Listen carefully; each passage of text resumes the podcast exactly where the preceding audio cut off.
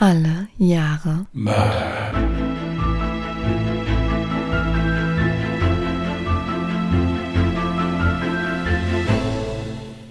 Herzlich willkommen zu Alle Jahre Mörder, der True Crime Podcast mit Christian, hallo. Und Jasmin. Hi. ihr Lieben, wir wünschen einen schönen Sonntag. Da wären wir wieder. Irgendwie ist es im Moment so, dass wir gefühlt eigentlich überhaupt nicht weg sind. Also so vom zeitlichen Ablauf her irgendwie gefühlt sitze ich jeden Tag hier und nehme irgendwas auf. Ja, gefühlt sitze ich auch jeden Tag vorm Rechner, nehme entweder auf, schneide oder recherchiere für meinen Fall, ja. Gut, heute ist dann mal wieder Aufnehmen dran, ja. Wobei Jasmin auch vorher schon recherchiert hat und schneiden wird sie nachher. Also im Prinzip, ja gut. Aber wir werden, wie gesagt, jetzt wieder da und haben noch was anzukündigen. Es gibt was umsonst quasi. Also, wenn man es so nimmt. Genau, anzukündigen hätten wir jetzt leider auch nicht viel. Wir können nur ein bisschen spoilern. Aber wir können euch schon mal heiß machen. Im Bereich True Crime, sage ich jetzt mal, wird es ab dem 24. eine kleine Verlosung auf unserem Instagram-Account geben. Was es genau ist, das können wir noch nicht verraten. Aber schaut gerne ab dem 24. beziehungsweise auch gerne schon vorher mal auf unserem Instagram-Account vorbei. Dort findet ihr uns unter alle Jahre Mörder mit OE geschrieben. Ja, ist wirklich eine sehr schöne Sache. Wir wurden angeschrieben und haben da ein wirklich schönes Angebot bekommen für unsere Zuhörer und Zuhörerinnen. Und äh, ja, freuen uns sehr. Wir können es jetzt leider noch nicht groß erzählen, was, aber guckt einfach mal da vorbei. Ist eh lohnenswert. Da sind auch unsere Outtakes immer Mhm. und immer noch mal ein paar Fotos zu dem aktuellen Fall. Also ist ganz interessant. Schaut mal vorbei und äh, dann könnt ihr bei dem Gewinnspiel mitmachen. Wenn ihr Glück habt, gewinnt ihr was. Genau. Dann fand ich es total lustig, das ist mir beim Schnitt von der letzten Folge aufgefallen. Ich bin ja manchmal so kopflos unterwegs. Ich habe das Gefühl, manchmal mache ich einen Fall und direkt, wenn der Fall im Kasten ist, dann habe ich sämtliche Daten, Jahre, ich habe alles Mögliche vergessen. Du hast letzte Woche ganz chillig 1995 gezogen, nee, diese Woche. Und ich sage auch noch, ja, das Jahr hatten wir und habe das dann aber gar nicht mit meinem letzten Fall in Verbindung gebracht. Also wir hatten wirklich die Folge davor, das Jahr 1995, und ich hatte es völlig vergessen. Ja, ich auch. Aber nichtsdestotrotz habe ich jetzt einfach mal geguckt und habe doch einen Fall gefunden. Wir hatten also erst überlegt, ob wir jetzt nochmal neu losen sollen oder wie wir es machen. Aber wie gesagt, es ist ja leider natürlich, muss man sagen, 1995 sind noch mehr Verbrechen passiert. Also insofern habe ich jetzt noch einen anderen Fall gefunden, den ich jetzt so auch noch nicht in einem Podcast gehört habe, ist aus Deutschland. Äh, Und dann werde ich mich an den mal heranwagen. Ich stehe, wie gesagt, noch ganz am Anfang. Es kann auch sein, dass ich mich nochmal umentscheide, aber aktuell sieht so aus, als ob ich den mache. Also insofern, wir bleiben bei 1995. Und äh, dann schauen wir mal. Aber es ist mir auch nicht aufgefallen. Ich hab's auch. Vor allen Dingen das Schöne ist, es lag hier auch noch vor mir. Ich hatte nämlich Jasmins Zettel mit 1995 noch hier liegen.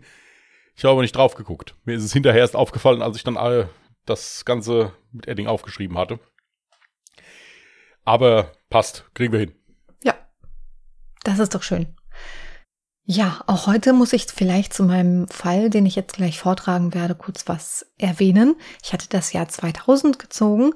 Mein Fall ist allerdings nicht nur im Jahr 2000, es hat auch vorher schon einen Mord gegeben. Ich musste da ein bisschen tricksen, weil meine Auswahl an guten Fällen jetzt auch, sagen wir mal, überschaubar war. Und ich habe mich auch einfach in diesen Fall direkt, oh, verliebt wäre jetzt in dem Zusammenhang vielleicht ein bisschen falsch. Wenn ihr den Fall gehört habt, wisst ihr, warum ich das sage. Und mir fällt gerade ein, lieber Christian, ich habe leider noch kein Bild von meinem heutigen Fall in die Dropbox getan. Du kannst, währenddessen ich den Fall jetzt vortrage, gerne mal nach äh, Peter Lundin googeln. Da wirst du mit Sicherheit ein sehr auffälliges Foto finden, was ich jetzt auch gleich in meinem Fall erwähnen werde. Die Zuhörerinnen und Zuhörer werden das Foto, was ich jetzt meine, auch natürlich auf Instagram und auf Twitter sehen können. Ja, ich möchte dir da auch keinen Vorwurf machen für jemanden, der vergisst, die Beschreibung fertig zu machen, nachdem er den Fall eingesprochen hat. Äh, Wir nennen da jetzt aus Diskussionsgründen keine Namen. Der äh, hat da absolutes Verständnis. für. Ich kann mir vorstellen, welches Foto du meinst, sagen wir es mal so. Ich habe gerade mal, grad mal aufgerufen. Okay, Es geht in den Bereich Schminktipps, ja. Nein, genau. gut. Gibt's ja tatsächlich so True Crime Formate, habe ich auf YouTube gesehen, Schminken und True Crime im gleichen Ja, ja. Video. Hm, Es ist sehr beliebt, also vor allem in Amerika. Ja, wenn du dir so etwas ansiehst, wirst du halt teilweise, wenn jemand reinkommt, ein bisschen irritiert angeguckt. Wenn du sagst, ich recherchiere gerade für meinen Fall, hast die Kopfhörer auf und dann sitzt vor dir eine Dame, die sich gerade Smoky Eyes schminkt, bist du je nachdem immer so ein bisschen in Erklärungsnot, aber das ist ja nicht schlimm. Das äh, kann man ja alles erklären. Gut. Dann geht's jetzt für uns ab nach Dänemark und auch teilweise in die USA. Wenn ich Namen falsch aussprechen sollte, bitte verzeiht es mir. Ich habe ehrlich gesagt auch sämtliche Städtenamen weggelassen, weil die zum einen nur verwirrend sind und zum zweiten hätte ich sie mit absoluter Sicherheit falsch vorgelesen. Gut. Wollen wir anfangen? Ich lausche ergriffen. Peter Lundin wurde am 15. Februar 1972 in Dänemark als Sohn von Ole Lundin und der deutschstämmigen Anna Lundin geboren. 1950 trat sein Vater Ole Lundin der US-Armee bei und war in Westdeutschland stationiert. Dort lernte er Anna kennen und die zwei verliebten sich auf Anhieb. Das Glück schien perfekt, als sie schließlich heirateten und gemeinsam nach Dänemark zogen. Auch ihr allergrößter Traum erfüllte sich und sie bekam einige Jahre später endlich ihr Sohn, Peter Lundin. Ole arbeitete währenddessen als Maurer und die Familie lebte ein unbeschwertes und glückliches Leben. Doch als Peter gerade mal sieben Jahre alt war, erkrankte sein Vater an einer schweren Thrombose, welche später ein Herzinfarkt auslöste. Ole war nun nicht mehr fähig, als Baumeister zu arbeiten und die Familie bekam zunehmend finanzielle Schwierigkeiten. Und es kam sogar schlimmer. Ihr geliebtes Haus in Dänemark wurde zwangsversteigert. Die Eltern beschlossen also mit ihrem neunjährigen Sohn in die USA auszuwandern. Mit der Hilfe der Großeltern kauften sie ein Haus in Florida und betrieben dort ein Motel. Leider sollte auch dies nicht lange gut gehen. Das Motel lief nicht gut und das Geld wurde immer knapper. Darum entschlossen sie sich 1984 in ein kleines Haus nach North Carolina zu ziehen. Doch die Ehe begann nun unter finanziellen Schwierigkeiten immer mehr zu bröckeln. Anna warf ihrem Mann Ole vor, dass er sich nicht genug um die Familie bemühte und war es satt, dass er kaum arbeitete. Ihren Frust begann sie in Alkohol zu ertränken und es kam immer wieder zu Eskalation in der Familie. In dieser Zeit zeigte sie ihrem Sohn auch immer wieder ein Bild von dem Popsänger Tom Jones und sagte ihm, dass dieser ein richtiger Mann wäre und er nicht so schwach und unterwürfig sei wie sein Vater. Dies sollte für den Jungen auch ein Schlüsselmoment werden, der ihn extrem prägte. Von da an hatte Peter nur noch einen Wunsch. Er wollte so werden wie Tom Jones, genauso stark und erfolgreich. Und vor allem genauso beliebt bei Frauen. Da Ole die Eheprobleme irgendwann leid war, verließ er Anna kurzerhand und nahm ihren gemeinsamen Sohn Peter mit.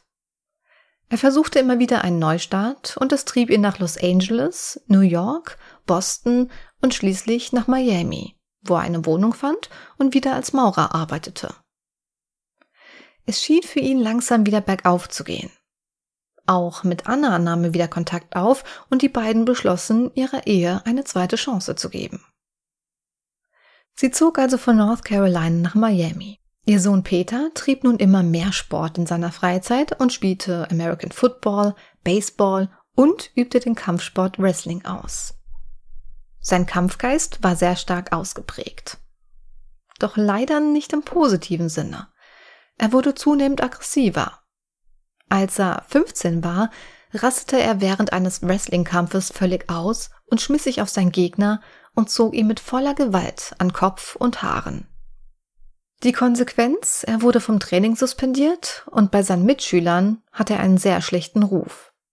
Sie mieden ihn, da er ihn zu arrogant und aggressiv war. Freunde hatte er keine und seine einzige Bezugperson war sein Vater. Die gemeinsame Zeit während der Trennung seiner Eltern schweißte sie sehr stark zusammen. Mit 16 schaffte Peter schließlich seinen Highschool-Abschluss und begann bei seinem Vater als Maurer zu arbeiten. Eines ging ihm dabei nie aus dem Kopf. so werden zu wollen wie sein Pop-Idol Tom Jones. Er legte nun immer mehr Wert auf sein äußerliches Erscheinen und ließ sich seine Haare lang wachsen. Außerdem betrieb er den Kampfsport immer intensiver und begann nun auch Steroide zu nehmen, um den Muskelaufbau zu beschleunigen. In dieser Zeit lernte er auch zum ersten Mal Drogen wie Kokain und Marihuana kennen. Da ihm neben dem Aussehen auch Geld immer wichtiger wurde, begann er nur noch Drogen zu verkaufen und sich auf diesem Wege einen Sportwagen zu finanzieren. Mit diesem Wagen begann er auch Bordelltouren quer durchs Land, um der Situation zu Hause zu entfliehen. Denn dort wurde es immer chaotischer und gewalttätiger. Auch sein Vater Ole begann nun immer wieder zum Alkohol zu greifen. Dies führte zu viel Streitgesprächen, die auch oft gewalttätig ausgingen. Doch diesmal war es nicht sein Vater, der unter der Situation litt. Peter schloss sich seinem Vater an und sie wurden beide handgreiflich gegenüber seiner Mutter Anna. Anfang 1991 wurde die Lage sogar so ernst, dass sich Anna Hilfe bei ihren Nachbarn holte und diese sogar mehrmals die Polizei riefen. Doch es passierte lange Zeit einfach nichts. Im April wurde es dann immer ruhiger im Haus der Lundins. Zu still. Die Nachbarn wunderten sich zwar, warum sie nichts mehr von der einst so lauten Familie hörten, jedoch vermuteten sie dahinter nichts Schlimmes. Schließlich hatte Anna ihnen noch erzählt, dass sie ihren Mann aus dem gemeinsamen Haus geworfen hatte. Am 1. November 1991 entdeckten Passanten bei einem Strandspaziergang in der Nähe eines Leuchtturms in North Carolina die Leiche einer Frau. Sie war in einer blauen Decke gehüllt, mit schwarzem Plastik bedeckt und mit Klebeband und einem gelben Seil umwickelt. Durch die starke Verwesung konnte der Gerichtsmediziner zwar nicht mehr den genauen Todeszeitpunkt ermitteln, jedoch konnte die Leiche schnell identifiziert werden. Es war Anna Lundin. Da die Polizei schnell herausfand, dass es in Vergangenheit schon mehrere Einsätze bei der Familie Lundin aufgrund von häuslicher Gewalt gab, gerieten Peter und sein Vater Ole nun schnell ins Visier der Ermittler. Doch diese waren zu diesem Zeitpunkt schon nach Kanada geflohen. Glücklicherweise gelang es der Polizei dennoch, die zwei am 6. Juni 1992 in einem Hotelzimmer in Toronto ausfindig zu machen und schließlich festzunehmen.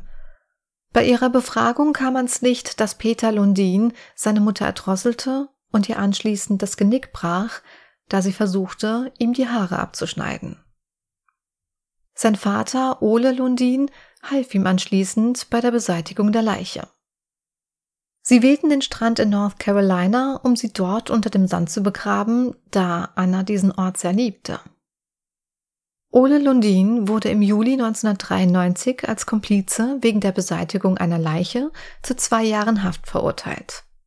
Peter Lundin plädierte auf fahrlässige Tötung. Die Tat soll im Affekt passiert und ein Unfall gewesen sein. Doch das Gericht sah dies aufgrund der Brutalität des Mordes anders und verurteilte ihn zu 20 Jahren Haft. Peter Lundin legte sowohl gegen die Länge der Strafe als auch gegen die Abschiebung nach Dänemark nach Verbüßung seiner Haftstrafe Berufung ein. Er konnte seine Verurteilung zwar nicht aufheben, jedoch wurde seine Haftstrafe am 16. Februar 1995 auf 15 Jahre reduziert. Während seines Gefängnisaufenthaltes bekam Peter endlich die Aufmerksamkeit, nach der er immer strebte. Ein dänischer Fernsehsender fragte für ein Interview für die Sendung The American Dream bei ihm an. Die Sendung handelte von Geschichten junger Dänen, die es schafften, auszuwandern und ihren Traum zu verwirklichen. Peter war sofort begeistert von der Anfrage und sagte zu, nachdem das Gefängnis ihm die Erlaubnis erteilte. Er wusste genau, wie er sich zu präsentieren hatte und zeigte sich bewusst in den Aufnahmen oben ohne, während er zum Beispiel trainierte. Während des Interviews malte er eine Hälfte seines Gesichtes schwarz, die andere Hälfte weiß an, um so die beiden Seiten seines Charakters gut und böse zu symbolisieren. Seine Erklärungen in dem Interview waren sehr egozentrisch und teilweise so wirr, dass ein Psychologe ihn anschließend zum ausgeprägten Psychopathen erklärte. Zudem erfüllte er 39 von 40 möglichen Punkten auf einer Checkliste zur Feststellung psychopathologischer Störungen. Doch bei Frauen schien er hingegen sehr charmant rüberzukommen. Nach Ausstrahlung des Interviews war er bei Frauen so beliebt, dass er etliche Liebesbriefe mit Heiratsanträgen ins Gefängnis bekam. Peter genoss die Aufmerksamkeit um sich und nutzte auch seine Beliebtheit bei Frauen aus. Er schrieb ihnen, dass er sie liebt und dass er etwas Geld bräuchte. Und es funktionierte in den meisten Fällen. Er bekam auf diese Weise mehrere tausend Dollar während seiner Haftzeit zusammen. Kurze Zeit später, 1996, heiratete er die 33-jährige Dänin Tina im Gefängnis. Das Glück schien auf seiner Seite zu sein, denn es kam sogar noch besser für ihn. Schon am 4. Juni 1999 wurde er nach nur sieben Jahren Haft wieder freigelassen. Der Bundesstaat North Carolina hatte zu dieser Zeit einen enormen Mangel an Gefängniskapazitäten. Dies war unter anderem auf eine sehr große Zahl von Gefangenen der US-Army zurückzuführen, die wegen Frauenmissbrauchs und Mordes verurteilt wurden. Die Behörden entschieden sich daher dafür, die Strafen für alle verurteilten Insassen, die nach einem bestimmten Datum inhaftiert wurden, zu halbieren. Nach seiner Entlassung wurde er nach Dänemark abgeschoben und zog zu seiner Frau Tina und ihrer Tochter im Teenageralter. Doch auch der Gefängnisaufenthalt schien ihn nicht geläutert zu haben. Peter wurde wieder gewalttätig und schlug seine Frau Tina sowie deren Tochter. Es kam immer wieder zu Auseinandersetzungen, da Peter noch etwas nicht ablegen konnte. Seine regelmäßigen Bordellbesuche. Obwohl Tina von ihm schwanger wurde, warf sie ihn kurzerhand aus ihrer Wohnung und er stand wieder alleine da. Peter zog daraufhin in ein Männerheim und suchte weiterhin immer wieder Bordelle auf. Bei einem dieser Bordellbesuche lernte er auch die 36-jährige Marianne Pedersen kennen. Ihr verstorbener Mann gründete, wie sie selbst immer gerne sagte, eine Massageklinik, die sie nun selbst leitete.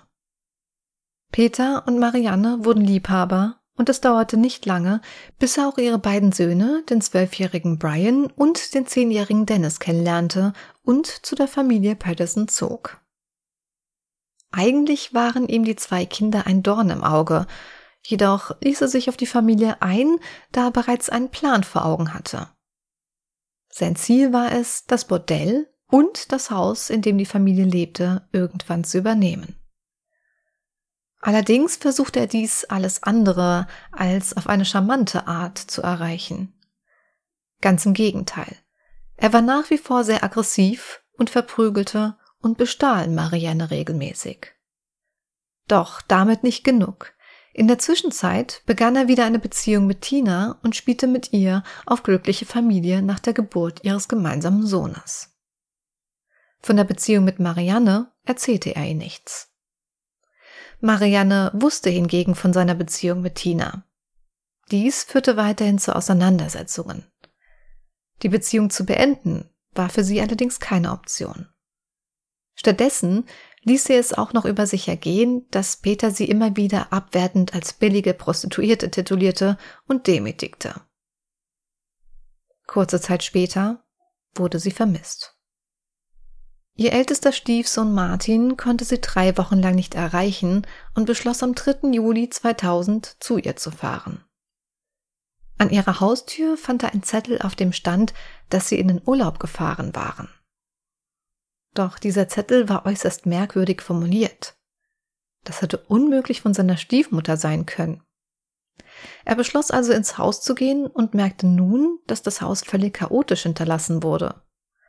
Alle Möbel waren verrückt und teilweise mit Plastikfolie überzogen, und es lag überall Müll herum. In beiden Toiletten war noch Erbrochenes, und aus dem Keller kam ein seltsamer Geruch. Daraufhin beschloss er sofort die Polizei zu rufen. Als diese eintraf, begann sie direkt mit der Hausdurchsuchung. Dabei fanden sie überall im Haus verstreut Blutflecken. Unter anderem in Mariannes Bett, ihrem Auto, im Keller, zwischen den Badezimmerfliesen, auf einem Schneidebrett und sogar an einem Mixer der Küche. Sofort vermuteten die Ermittler, dass Marianne und ihre beiden Söhne getötet und zerstückelt worden waren.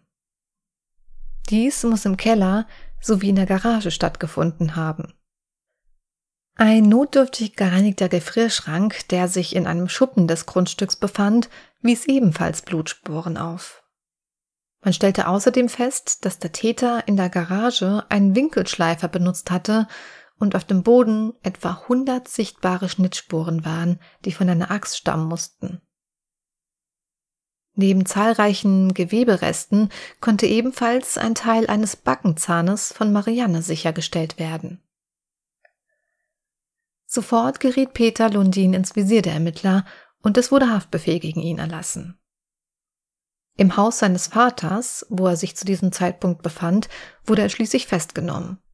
Peter Lundin gab sich ahnungslos und behauptete bei seinem ersten Verhör, dass Marianne mit ihren Kindern im Urlaub sei und er ihr versprach, währenddessen ihr Haus zu streichen. Nachbarn hatten Peter und sein Vater Ole zwar dabei beobachtet, wie sie auffällige Plastiktüten entsorgten und hörten außerdem an dem besagten Abend mal wieder Schreie aus dem Haus, jedoch war dies nicht so ungewöhnlich, da es bei der Familie schon oft lauter wurde. Auch die Plastiktüten erklärten sich zunächst völlig harmlos mit den Renovierungsarbeiten, die am Haus anstanden. Bei der anschließenden Hausdurchsuchung von Ole Lundin fand man nicht nur Mariannes Fernseher und ihre Auto- und Hausschlüssel, sondern auch eine Axt und eine Säge, die mit Blutspuren aller drei Opfer behaftet waren. Daraufhin wurde auch sein Vater verhaftet. Peter Lundin änderte nun seine Aussage und erklärte, dass er in der Nacht vom 16. auf den 17. Juni 2000 Schreie aus dem Keller hörte. Als er runterging, sah er die beiden Jungen blutüberströmt auf dem Boden liegen. Marianne soll bewusstlos daneben gelegen haben, vollgepumpt mit Drogen. Neben ihr lag ein Messer. Völlig unter Schock will er Marianne geschlagen haben, weil sie die Jungen getötet hat. Allerdings will er nicht richtig zugeschlagen haben. Laut eigener Aussage war ihr plötzlich eintretender Tod ein Unfall.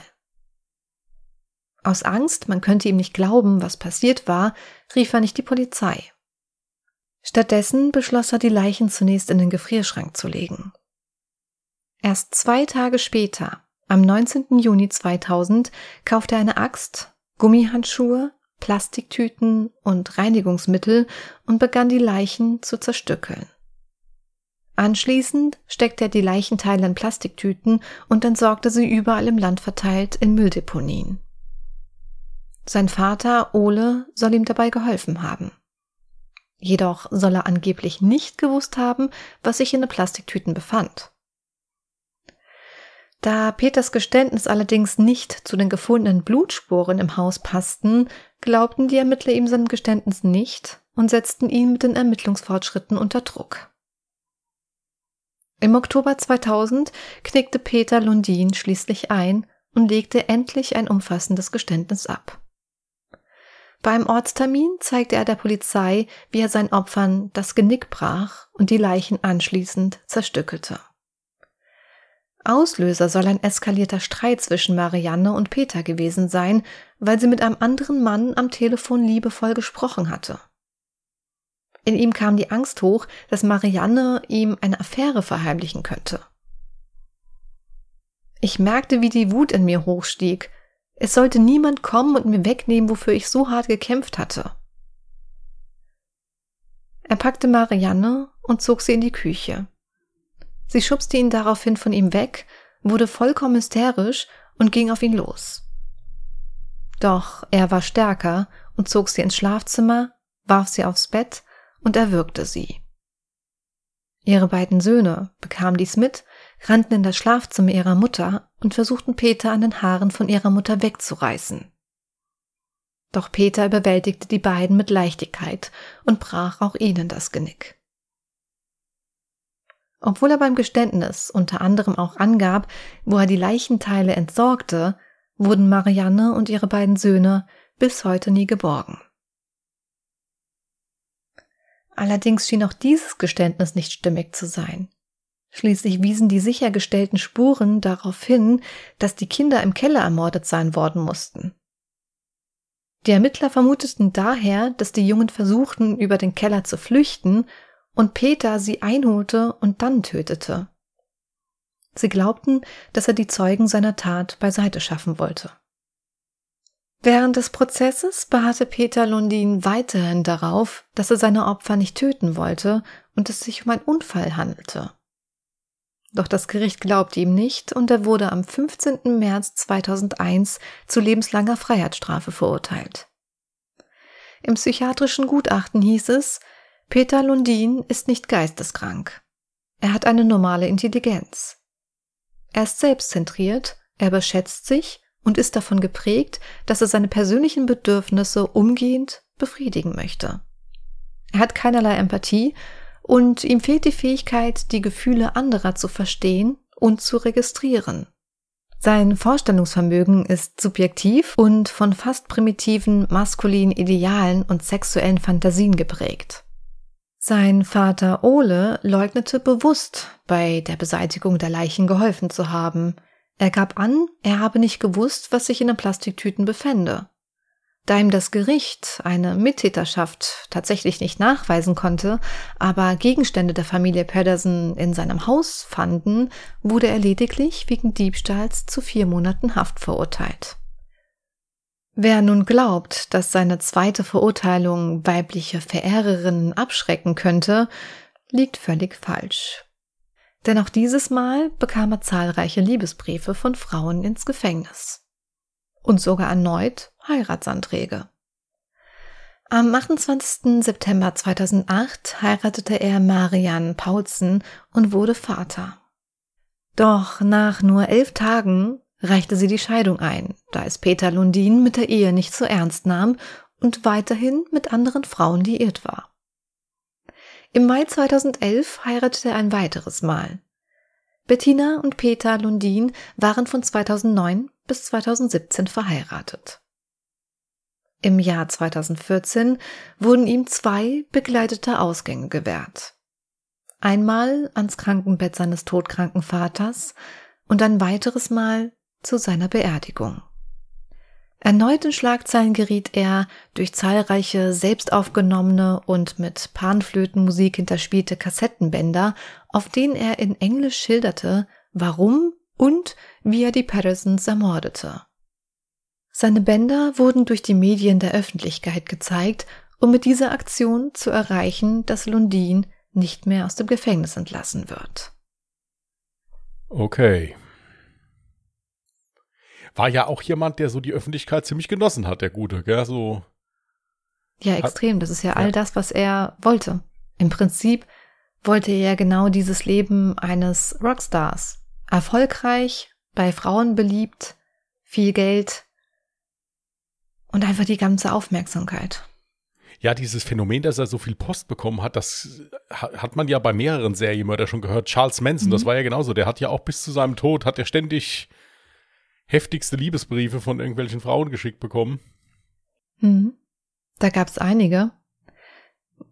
Ich hatte mich auch gefragt, wie kann das denn möglich sein, dass es so viele Serientäter gibt, die bei so vielen Frauen Anklang finden und die gefeiert werden wie wirklich ja ein Pop-Idol oder wie ein Rockstar. Ist für mich persönlich jetzt nicht nachvollziehbar. An der Stelle übrigens können unsere Zuhörerinnen und Zuhörer auch gerne mal das Foto von Peter Lundin auf Instagram oder auf Twitter anschauen. Dort habe ich auch unter anderem dieses heißberühmte Foto des Interviews, wo er sich die eine Gesichtshälfte schwarz und eine Gesichtshälfte weiß gemalt hat, reingetan.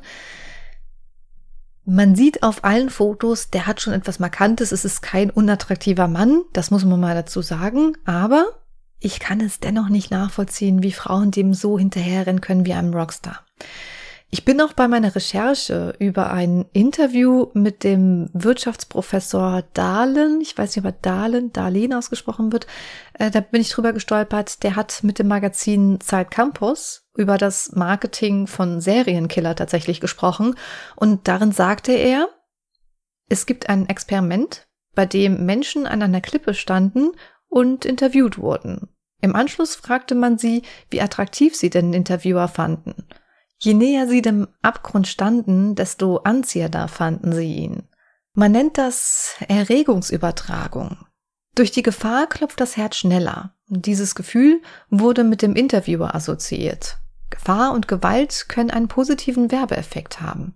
Ja, man sagt ja auch so ein bisschen dieses, die Bad Boys, dass die bei Frauen beliebter sind, wobei ich mir jetzt gerade mal Fotos von dem angucke wenn man jetzt nicht weiß, was er gemacht hat, könnte man ja auch denken, der käme so ein bisschen aus der Satanistenszene. Ja, so, so teilweise, ja. Äh?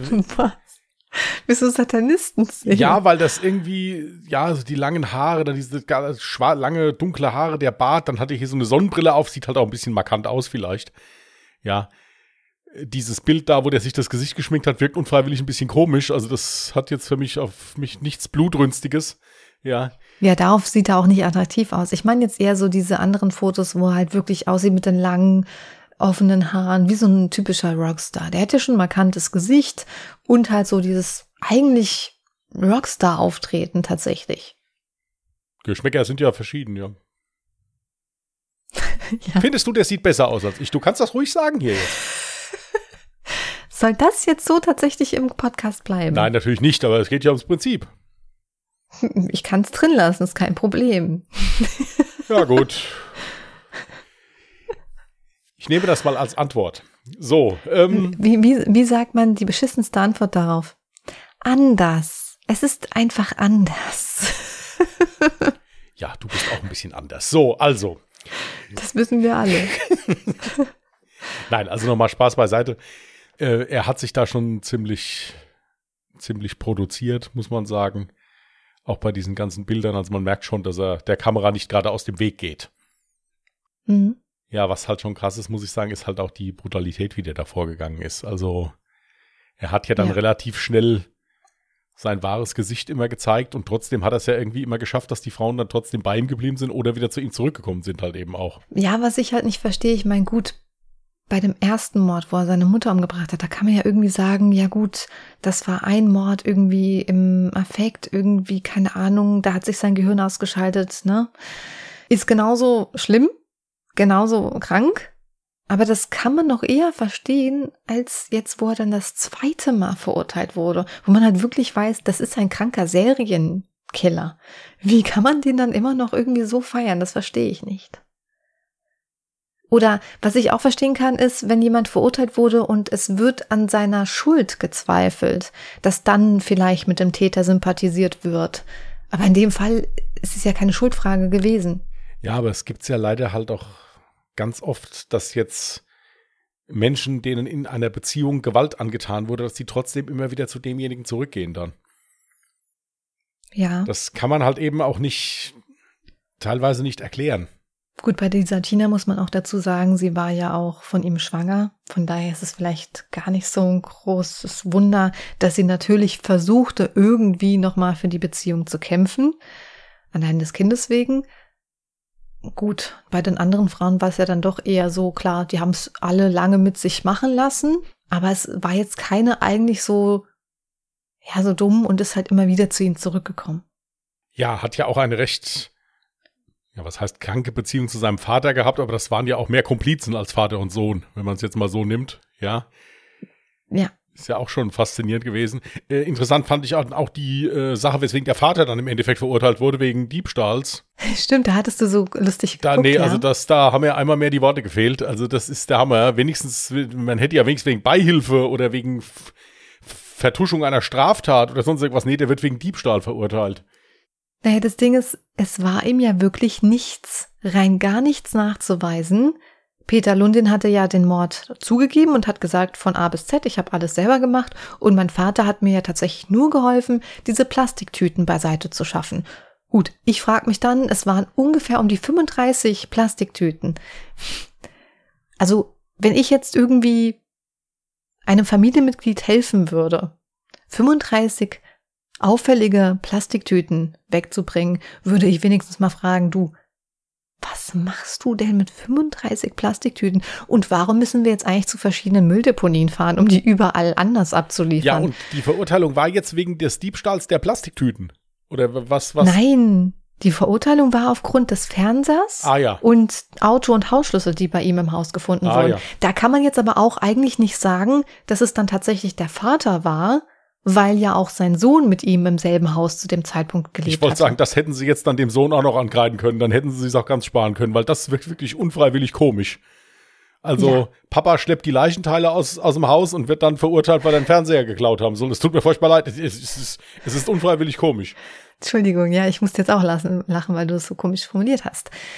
Ja, das Ding ist halt, es konnte ihm ja wirklich nichts nachgewiesen werden und es gab ja einen Schuldigen, der sich dazu bekannt hat. Von daher, was willst du machen? Und abgesehen davon war es ja auch, glaube ich, so, dass auch aufgrund des Alters des Vaters und aufgrund der fortgeschrittenen Krankheit, dass man sagte, ja gut, was will man jetzt so einen alten Mann, dem man sowieso nichts nachweisen kann, was will man den jetzt irgendwie unnötig einsperren?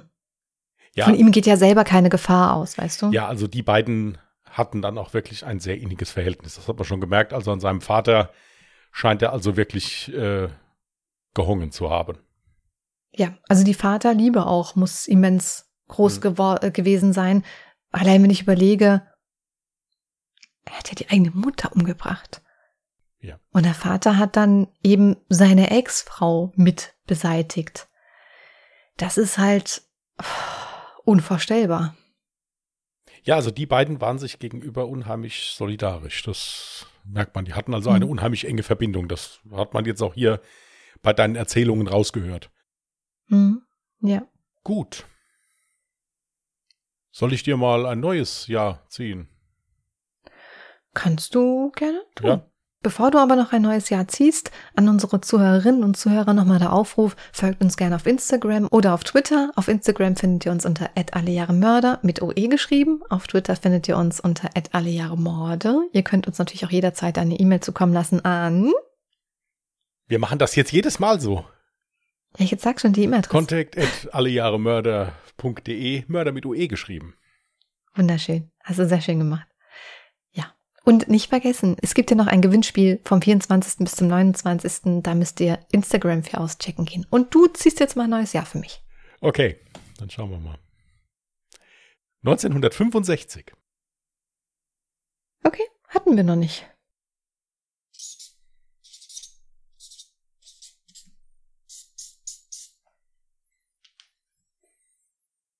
Das habe ich diesmal ganz komisch geschrieben. Das sieht diesmal ganz komisch aus. Wieso? Zeig mal. Ja, du hast eher gemalt. Wie viele Striche waren das? Außerdem, die Striche waren keine einzelnen Striche, du hast einfach direkt gemalt. Was ist mit dir heute? Merkt ihr, wie ich lebe? Du weißt, dass alles, was du jetzt sagst und ich nicht verstehe, höre ich spätestens beim Schnitt wieder, ne? Das ist nicht schlimm, da schlafe ich ja dann. Da war ich mich nicht verrückt. Und bis es morgen früh ist, hast du das wieder vergessen. Also insofern- Genau so ist es, liebe Zuhörerinnen und Zuhörer, ja. Währenddessen der liebe Christian artig am Schlafen ist, ja, schlag ich mir hier die Nächte um die Ohren und mach den Schnitt.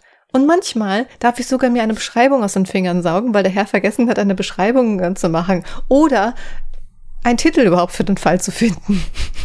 So, und jetzt hast du fünf Minuten Zeit, halbwegs mein Bild wieder zu relativieren. Aber der Christian kann auch lieb sein, wenn er will. Okay, da hört kein Mensch jetzt mehr zu. Das kannst du doch schon wieder haken. Es ist wirklich. Ich habe mir so viel Mühe gegeben, jetzt was Liebes zu sagen. Wir haben doch letzte Woche geklärt, dass du, dass du sogar Joker-mäßig heldenhaft, ja, einspringst, wenn ich mitten in der Nacht ganz alleine einsam unterwegs bin und mich sicher nach Hause begleitest. Ich möchte jetzt nicht mehr weiterreden. Es ist, Oh, dann ist ja gut, dass der Podcast schon vorbei ist, oder?